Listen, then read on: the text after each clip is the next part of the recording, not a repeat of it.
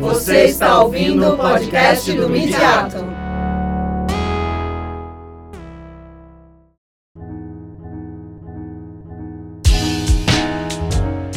Olá, você está ouvindo as apresentações do terceiro simpósio Linguagem e Práticas Midiáticas, Crítica das Representações e Mediações, que celebrou 10 anos do nosso grupo de pesquisa. Ele foi realizado em abril de 2019 na Escola de Comunicações e Artes da USP e contou com a apresentação de 20 pesquisadores. Na comunicação a seguir, os pesquisadores Rosana de Lima Soares, que é professora da ECA USP e uma das líderes do Mediato, e Tiago Siqueira Venanzoni, doutorando na ECA USP e professor da FIANFAAN, avaliam o processo eleitoral de 2018 a partir das produções noticiosas realizadas por coletivos da periferia. Foram selecionadas narrativas que se ausentaram nas mídias tradicionais, indagando sobre a construção de outros modos de representação. O trabalho aponta os processos políticos em torno de lutas identitárias e disputas por representação, abrangendo os conceitos de visibilidade e reconhecimento, e as possibilidades de reconfiguração do social e reconstrução do espaço comum presente nesses discursos. O nosso tema é o mal-estar na representação, das identidades ao reconhecimento. Enquanto o Tiago abre a apresentação, vou falar só um, um pouquinho. Esse processo se repetiu também com as outras duplas, mas é interessante, até porque todos vocês aqui também pesquisam ou irão pesquisar ou já fizeram pesquisas, a gente tem trabalhado eh, nas duplas de maneira também muito colaborativa. Então, foram algumas conversas, uma ideia que a gente teve por, outros, eh, por outras razões, mas que ela foi se transformando à medida que a gente trabalhou o tema. Foi um período também eh, mais longo. E o trabalho, eu gosto de pensar, ele ainda está em, em processo, né, em construção e esse é um tema que tem bastante questões para nós. Assim, nós temos, uh, embora seja um tema que aglutina as nossas pesquisas individuais, mas ele também é um tema que a gente tem muitas questões, muitas perguntas, e a gente espera que vocês ajudem a gente a encontrar algumas das respostas para a gente né, prosseguir também com, com essa, enfim, com, com o nosso texto. Ele ainda não está terminado, Vamos ver onde é que a gente chega aqui depois do debate. E ele tem esse título, O Mal-Estar na Representação das Identidades ao Reconhecimento. Essa ideia do mal-estar a Rosana vai apresentar mais para o fim. É, acho que dá para acompanhar igual o Ivan, lá de ah, trás. lá de trás, nossa. É, como a Rosana comentou, esse tema, que a gente pegou como objeto, sobretudo, não tem a ver propriamente com, gente, com o que a gente pesquisa, mas tem a ver com as nossas pesquisas individuais é, tanto a minha tese quanto a tese de pós-doc que a Rosana tem trabalhado. Na minha tese eu tenho trabalhado com coletivos que lidam com a produção cinematográfica e a Rosana tem trabalhado com as produções audiovisuais a partir dos slams, né, que são batalhas de poesia que acontecem também aqui em São Paulo. Então a gente tem, pensou em algo comum que unisse essas discussões que a gente tem tido já há alguns anos também com participação lá no grupo de pesquisa da Silvia Borelli, na PUC, na PUC, aqui de São Paulo. E a gente tentou olhar um pouco como essas produções coletivas se dão no jornalismo, a partir de alguns grupos e de alguns é, coletivos, de fato, que estão trabalhando com essa produção mais jornalística. O nosso recorte se deu nas eleições de 2018. Isso também foi algo que a gente discutiu bastante, o que, que a gente recortaria dentro dessas produções. Então a gente pegou uh, esse período das eleições, que foi do dia 21 de agosto até o dia 31 de outubro, pensando um pouco nessas produções. É, algo também que nos chamou a atenção em relação às eleições do ano passado foi ter muito a evidência desses debates de classe, classe raça e gênero dentro dos, dos projetos políticos que se apresentavam. Então a gente tentou analisar isso também a partir dessas produções jornalísticas dos coletivos. E também, um terceiro fato, que é algo também que a gente já tem debatido, o Ivan debate também na sua pesquisa das fake news, essa função primordial da circulação dos discursos por meio desses conteúdos, né? que não só se é, propagaram desculpa, a partir das produções ou das mídias tradicionais, mas também circularam em outras plataformas, em outros meios de, de sociabilidade e das redes sociais. Será que eu posso? Passou. Tá. Então a gente fez assim alguns recortes pensando nas produções audiovisuais desses coletivos periféricos jornalísticos e a compreensão dessas políticas da representação a partir dessas produções. É, a ideia então era pegar um pouco essa ideia das lutas identitárias e as disputas por reconhecimento, isso a gente vai falar um pouquinho mais para o fim da, da apresentação. E os materiais são vídeos, reportagens entrevistas produzidos e vinculados entre 16 de agosto e 28 de outubro, quando encerra-se o, o, processo eleitoral no segundo turno das eleições. É, a gente focou no processo nacional, né? não, não nos atemos às disputas regionais dos estados nesse mapeamento. É, fizemos então o mapeamento desses conteúdos jornalísticos em formato audiovisual, objetivando compor um olhar desses territórios para as questões sociais no país. Uma outra coisa também que a gente levou em consideração é esse hibridismo entre formas de reportagem e documento a partir das referencialidades e das narrativas produzidas por esses coletivos.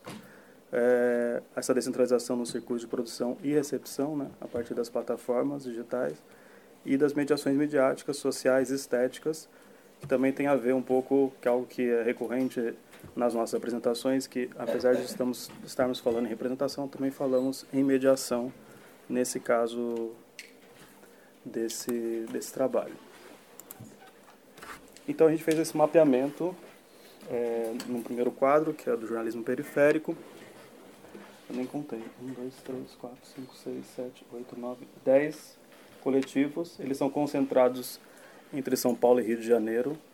Isso também foi algo que se mostrou nessa averiguação. A gente não tinha essa, digamos, essa disposição de só ver São Paulo e Rio de Janeiro, mas foi algo que se mostrou mais recorrente. E algum desses coletivos que vocês talvez conheçam, alguns deles. E a gente fez um segundo quadro do que comumente chama de jornalismo independente, que a gente tentou diferenciar um pouco esses dois processos. É, esses são mais conhecidos, acredito, que são mais recorrentes, mas que também, de alguma forma, é, nativizam algumas semelhanças em relação a esses coletivos. E alguns deles até utilizam conteúdos desses coletivos, no caso da Ponte Jornalismo, se utiliza também desses coletivos para suas reportagens. Tem uma questão em relação ao Intercept Brasil, que a gente pretende discutir talvez no artigo, como essas empresas internacionais também entram aqui no mercado brasileiro nessas produções jornalísticas. A gente não vai analisar todo o quadro nesse artigo, a gente fez um outro recorte pensando nas produções audiovisuais em gênero referenciais. Pegamos três coletivos, o Voz das Comunidades, que é do Rio de Janeiro.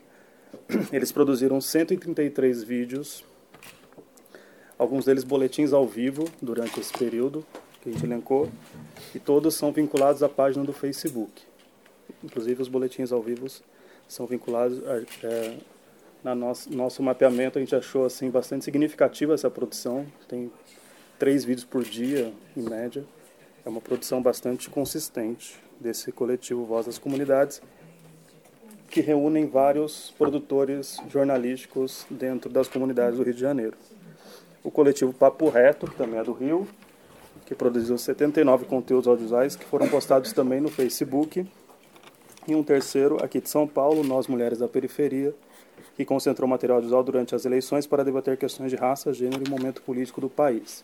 Esse é o mais próximo que a gente tem dessa referencialidade documental. No caso do coletivo Voz da Comunidade e do Papo Reto, tem essa, um pouco mais essa ideia da apreensão jornalística, do momento, etc. Vou passar aqui três exemplos, cada um. Esse aqui é do Voz da Comunidade, era uma repórter que estava presente numa zona eleitoral gente está aqui na Itoca, na área 5, da escola Rubens Berardo, e onde está acontecendo aí a votação, é uma zona eleitoral, e hoje aqui o fluxo de pessoas também está intenso, lá dentro está tendo uma fila enorme, né? Várias pessoas já estão chegando aqui para votar, para definir aí o futuro do nosso país, o futuro da nossa cidade, do nosso estado. A gente está aqui com a Verônica, que veio votar Verônica, você tem 23 anos e você me falou que essa é a sua segunda né, participação. É, conta, como é que está sendo e o que, que você espera? Eu espero que mude agora, né? Que a gente tenha uma pessoa que melhore o Brasil, porque está muito complicado. Ainda mais a gente aqui que mora na favela, tem uma pessoa que pense na gente, porque ninguém está pensando na gente e é isso. A gente já comentou, Verônica, nas primeiras lives, que esse ano é o ano que, aí que as mulheres estão com a voz total. São 77 milhões de mulheres para votação. Você, mulher, moradora de uma comunidade, o que você diria né, para as outras mulheres que estão aí, que vão votar logo mais? Se unir é o, o principal e pensar no futuro da gente. Porque se a gente não pensar no nosso futuro, ninguém vai pensar e não votar no candidato que não gosta da gente também. Muito obrigada, tá, Verônica? Muito obrigada. Bom domingo para você. A gente está continuando aqui. Como a Verônica falou, a gente tem que pensar em com cuidado do nosso candidato.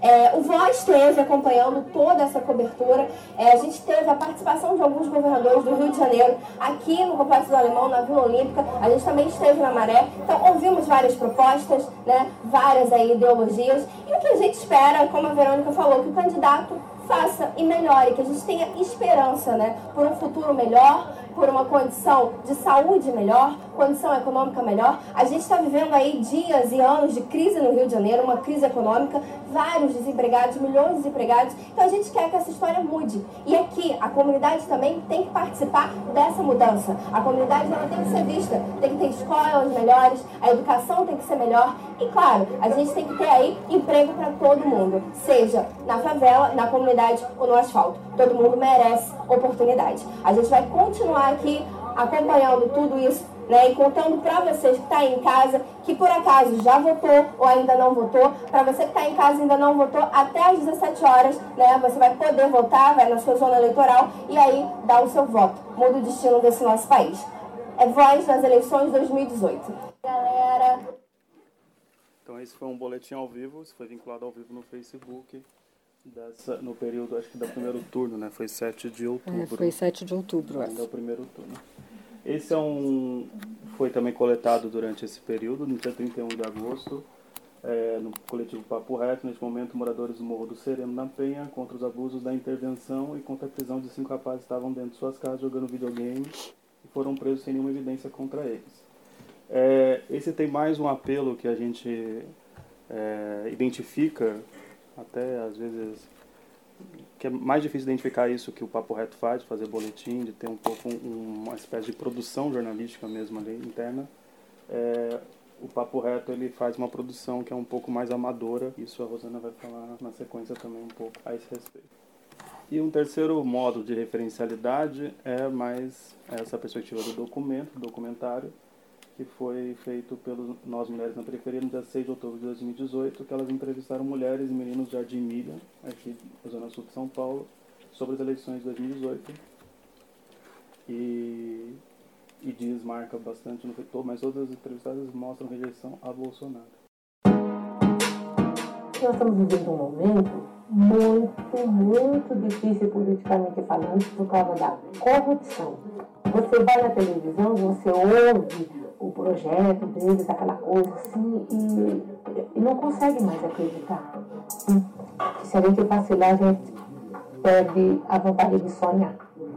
O que eu sinto falta na política, além da igualdade racial, a igualdade financeiramente também, né? Nossa sociedade é muito dividida em polos, em pessoas pobres, pessoas ricas, em brancos e negros.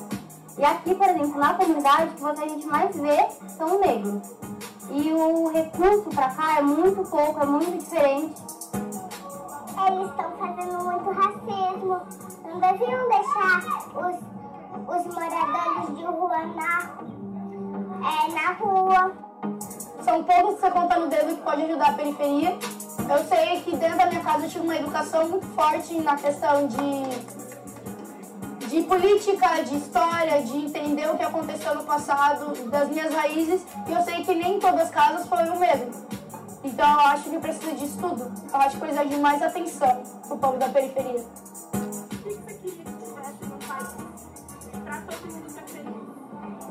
Casa, casa, cama, banheiro e bastante coisas nós ficamos assim com medo do futuro de filho, com o futuro de neto, o que, que vai ser. Até achei que tem pessoas que já não, não precisariam mais estar votando, mas que votam. Minha tia mesmo, não precisaria mais, mas ela vota. Minha mãe votou até mais de 80 anos. É aquilo que eu falei, se a gente vacilar, a gente perde a esperança, perde a vontade de viver, perde a vontade de votar.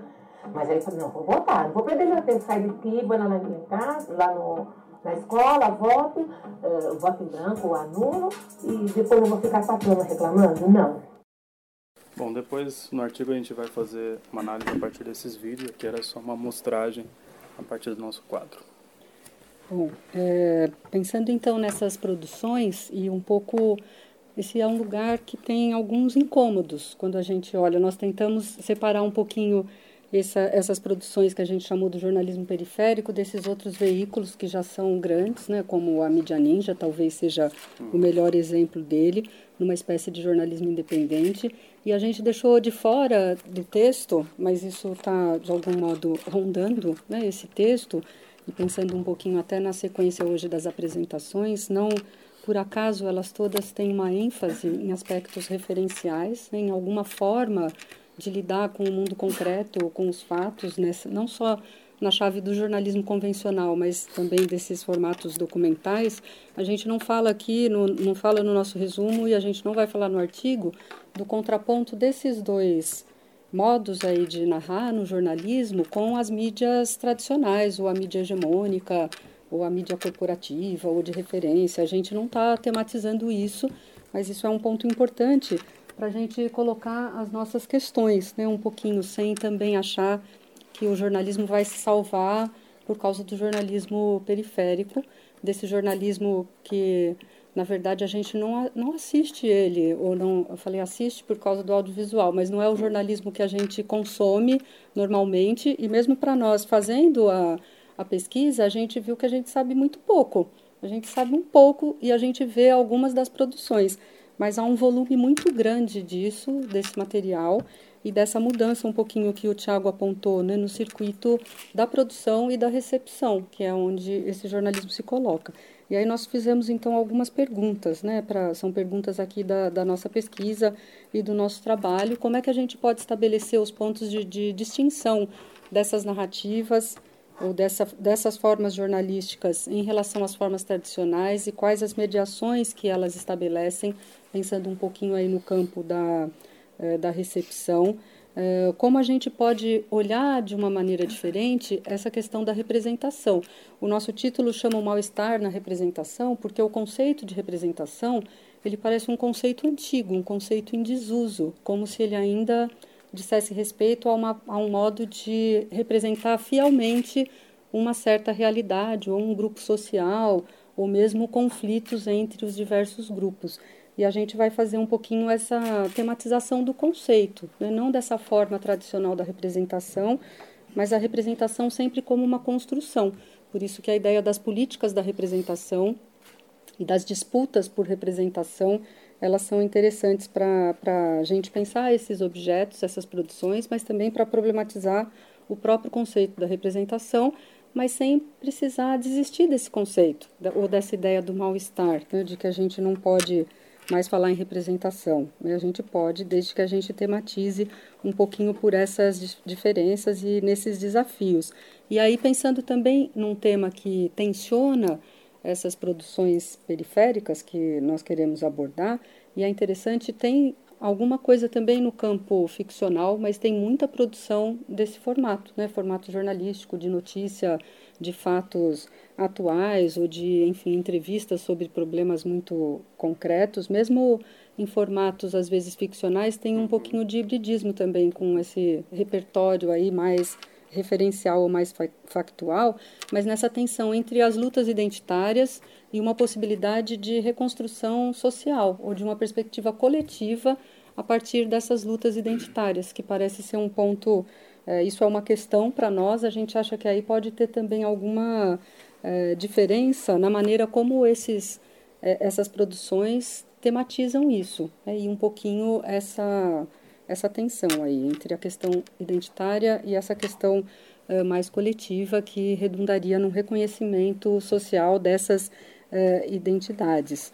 nós temos um grande desafio, e isso quando a gente vê um pouquinho as imagens, ele se coloca, que é não pensar apenas nas questões temáticas, porque dependendo da sua, do que você seleciona, né, ou do que você ouve aqui, a entrevista da, da menina, ela já é entrevistada com a camiseta do ele não. Você já se identifica ali, em princípio, com essa eleitora e você vai ouvir o que ela fala é, também com aquela imagem. Mas, para além desses aspectos de conteúdo, o nosso desafio é pensar um pouquinho as questões estéticas ou um pouco aspectos formais ou expressivos do que é próprio também dessa linguagem jornalística ou documental ou referencial. Como é que isso também é construído na cena, é, no modo de filmar e em aspectos técnicos até, né? A, a, primeira reportagem tinha essa figura mesmo de uma repórter que estava ali uh, no, no, centro da cena. O outro era mais uma manifestação espontânea, mas era interessante porque é um espontâneo, mas que também é encenado, né? Para ser é, filmado da, daquela maneira.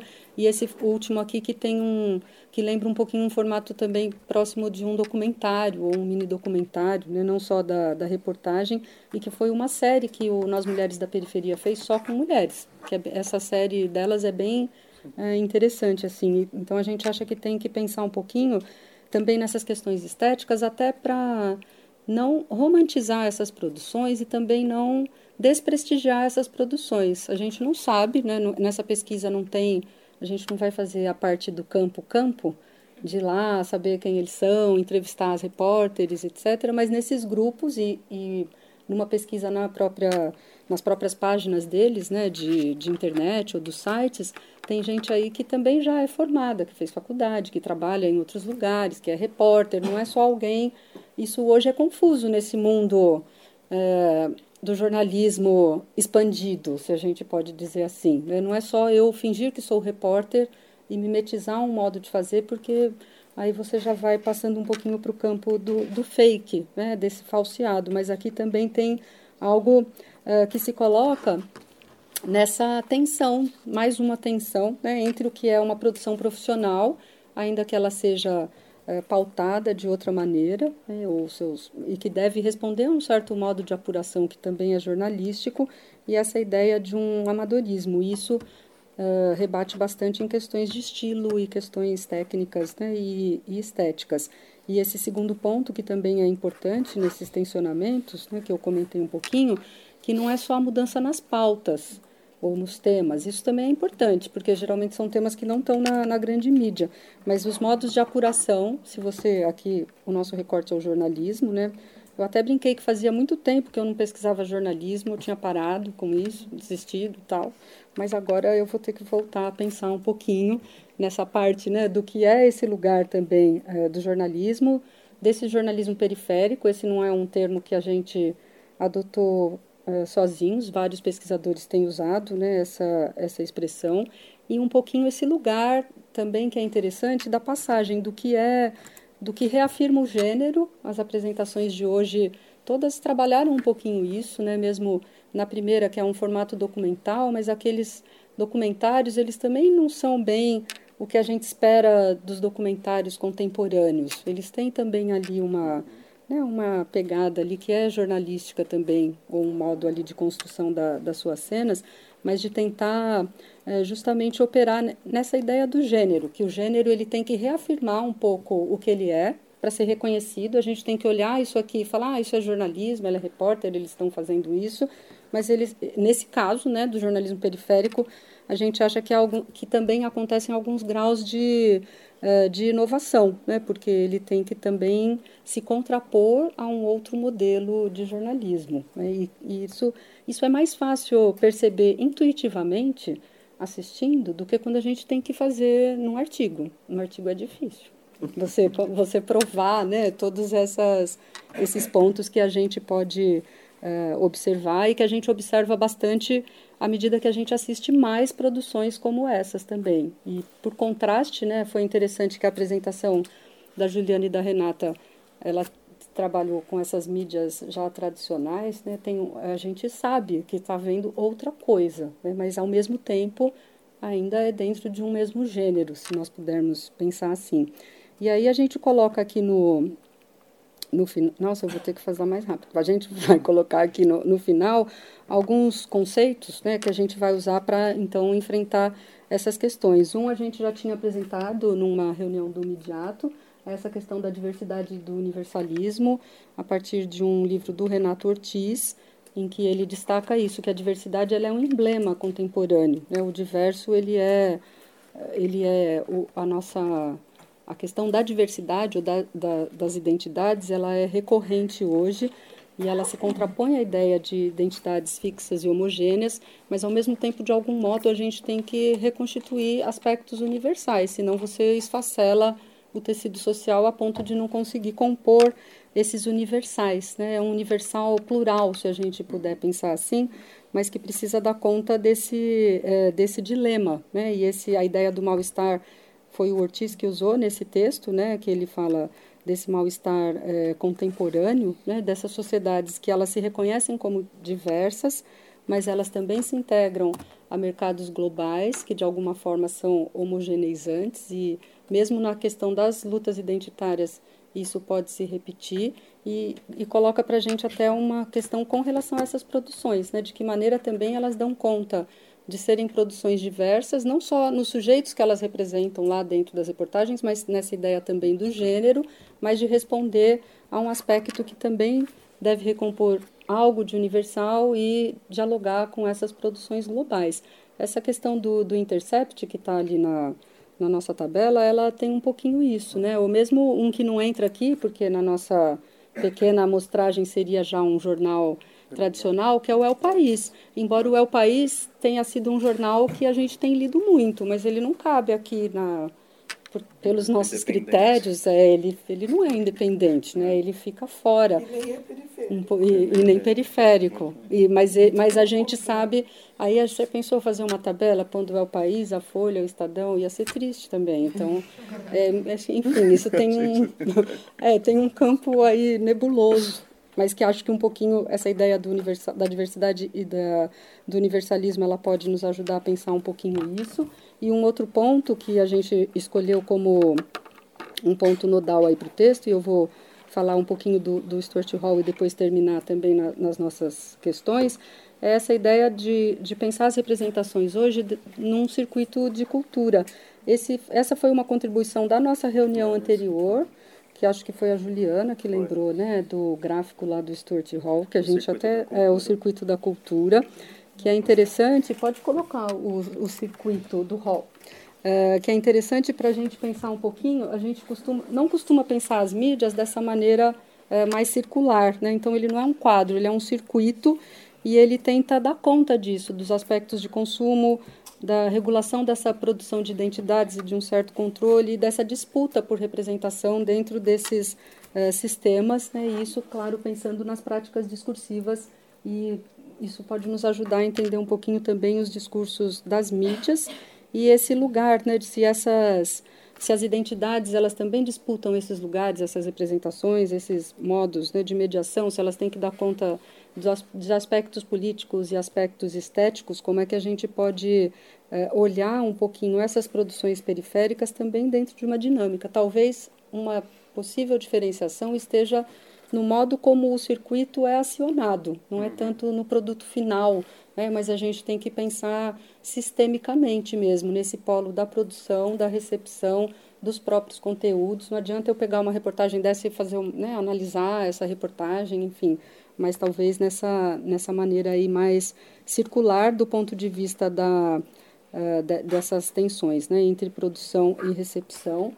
E fala. O que é interessante nesse circuito é que ele tem, na verdade, tem um circuito maior, mas tem várias setas que se ligam internamente nesse circuito, né, que é um pouco para mostragem desse sistema mesmo, de como funciona como um sistema mesmo, nesse circuito da cultura que nem sempre ele vai trazer respostas né, parecidas, um pouquinho em cada um desses casos, né, mas a, a, o nosso desafio aqui do nosso desse texto especificamente é tentar operar em torno dessa tensão das identidades, das coletividades dentro desse circuito, né, ou dessa ideia de uma instância uh, cultural por meio desses discursos presentes nas mídias e no nosso caso esses que vêm uh, enfim, de um, um lugar, aí um lugar até geográfico em que antes não tinha essa produção, ou que a mídia tradicional ela, ela não, não chega.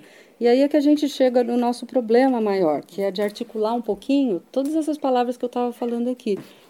A questão das identidades, a questão das representações, a questão da visibilidade, que já apareceu também em outras apresentações, e o nosso tema, uh, que é o nosso, meu e do Tiago, que é um desafio, mas ele, por enquanto, ele é um, Sempre que a gente fala dele, ele vai um pouco mais para longe, mais para frente ou para longe, é um pouco utópico, que é a questão do reconhecimento, e aqui na chave do reconhecimento social, né, separando um pouquinho a visibilidade como algo pertencente às mídias e o reconhecimento como essa esfera que poderia de fato uh, deslocar.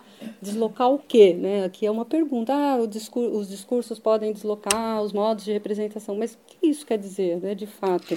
Aí nós montamos aqui, a gente modestamente está chamando esse quadro de circuito midiático.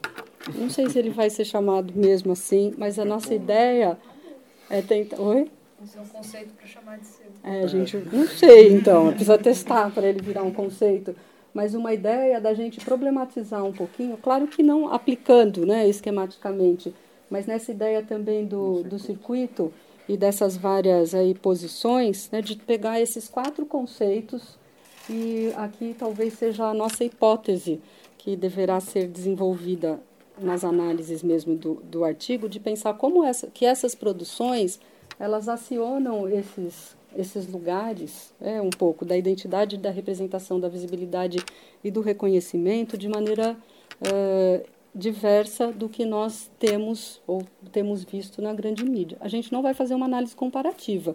Então, nós vamos ter que olhar para essas produções sem pressupor que a gente sabe o que está sendo feito na, na mídia uh, hegemônica ou na, naquela mesmo independente, mas, sobretudo, pensando nessa ideia do individual, do coletivo, desse aspecto midiático né, e do aspecto social, e que, em alguns momentos, nós podemos pensar na possibilidade de deslocamentos nessa produção de discurso. É claro que tentando aí montar essas categorias um pouquinho a partir dos autores que a gente vai trabalhar e lançar também perguntas e sem generalizações. Né? A gente acha que aqui nessa ideia do, do circuito nós podemos trabalhar nessa nesses traços aí identitários, nessa ideia das políticas da representação nessas produções que elas se, é, se colocam a partir de um determinado lugar, mas que isso não constitui um conjunto também homogêneo, né, que a gente possa depois generalizar, em que alguns momentos você tem um espaço maior de visibilidade e até mesmo de, de reconhecimento, mas muitas vezes esses discursos eles eles se voltam para o próprio lugar de onde eles falam. Né? Então essa ideia também do deslocamento, ela também precisa ser problematizada, né, talvez de alguém que olha de fora, como nós podemos fazer, é, pensando um pouquinho nesse, nessas questões, né, ou como esses produtores que eles são daquelas comunidades também.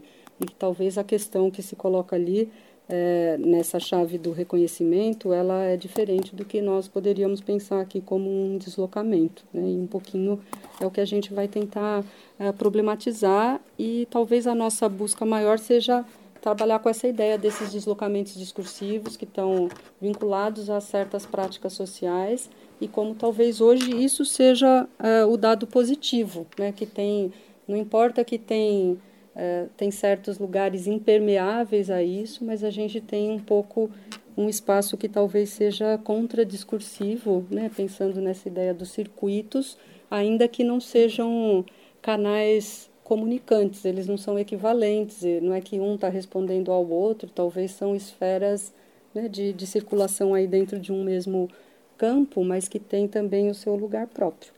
É isso.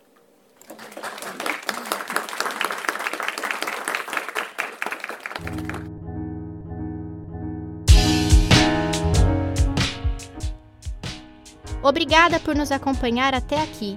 Todas as apresentações estão em nosso site. Confere lá usp.br/midiato. Até a próxima.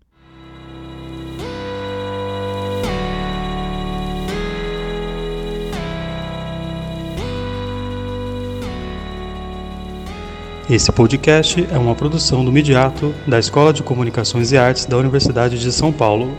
Ele foi produzido em agosto de 2019 e gravado no Departamento de Cinema, Rádio e TV da ECA USP.